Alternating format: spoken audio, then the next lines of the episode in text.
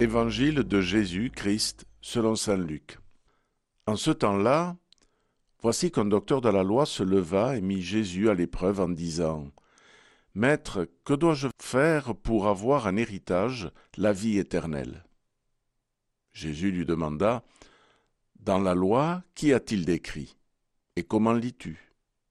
L'autre répondit tu aimeras le Seigneur ton Dieu de tout ton cœur, de toute ton âme, de toute ta force et de toute ton intelligence, et ton prochain comme toi-même.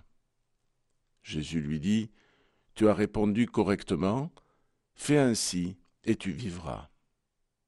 Mais lui, voulant se justifier, dit à Jésus, Et qui est mon prochain? Jésus reprit la parole. Un homme descendait de Jérusalem à Jéricho, et il tomba sur des bandits ceux-ci, après l'avoir dépouillé et roué de coups, s'en allèrent, le laissant à moitié mort. Par hasard, un prêtre descendait par ce chemin. Il le vit et passa de l'autre côté. De même, un lévite arriva à cet endroit. Il le vit et passa de l'autre côté.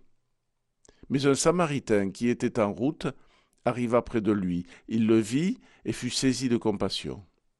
Il s'approcha et pansa ses blessures en y versant de l'huile et du vin. Puis il le chargea sur sa propre monture, le conduisit dans une auberge et prit soin de lui. Le lendemain, il sortit deux pièces d'argent et les donna à l'aubergiste en lui disant Prends soin de lui.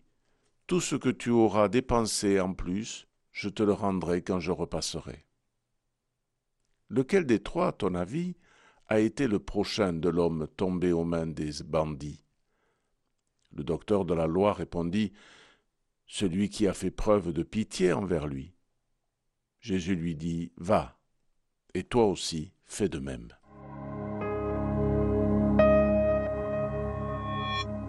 Qui est mon prochain? demande le docteur de la loi. Nous connaissons tous ce passage de l'évangile de Luc et cependant cette question devrait nous poursuivre tous les jours de notre existence. Qui est mon prochain? La parabole du bon samaritain nous y aide. Il ne s'agit pas d'être religieux, plongé dans une piété certainement admirable, si l'on n'est pas capable de voir ce prochain sur le bord d'une route, blessé, quasi mourant. Il ne s'agit pas de mettre toutes les rubriques religieuses en avant, comme l'ont fait ce prêtre et ce lévite, craignant de devenir impur, si l'on ne peut pas comprendre que l'homme passe avant tout. Dieu s'est fait homme, et les stigmates du Christ sont venus rejoindre tous les stigmates de notre humanité.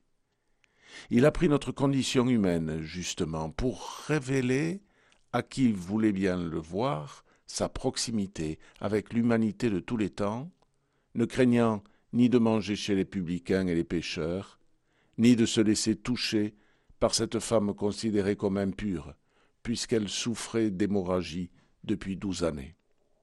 D'ailleurs, la question que retourne Jésus à ce docteur un peu perfide est bien claire.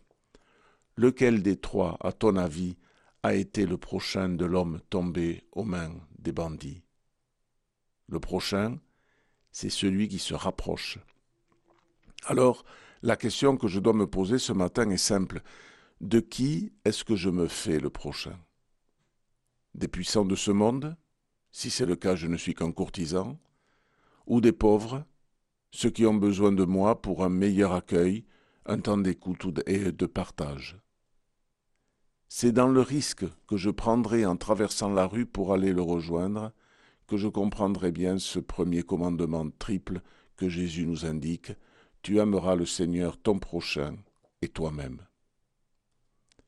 Si je n'aime que le Seigneur, je risque de me calfeutrer dans l'appétit. Si je n'aime que mon prochain, je ne suis que dans un activisme qui m'épuisera vite. Si je n'aime que moi, je ne suis qu'égoïste. Ou mort, c'est pareil. Il faut nécessairement les trois pour comprendre où est ma place et de qui je la tiens. Le docteur de la loi a voulu piéger Jésus, il a reçu à présent les paroles de vie éternelle et devient responsable, comme moi. Bonne journée.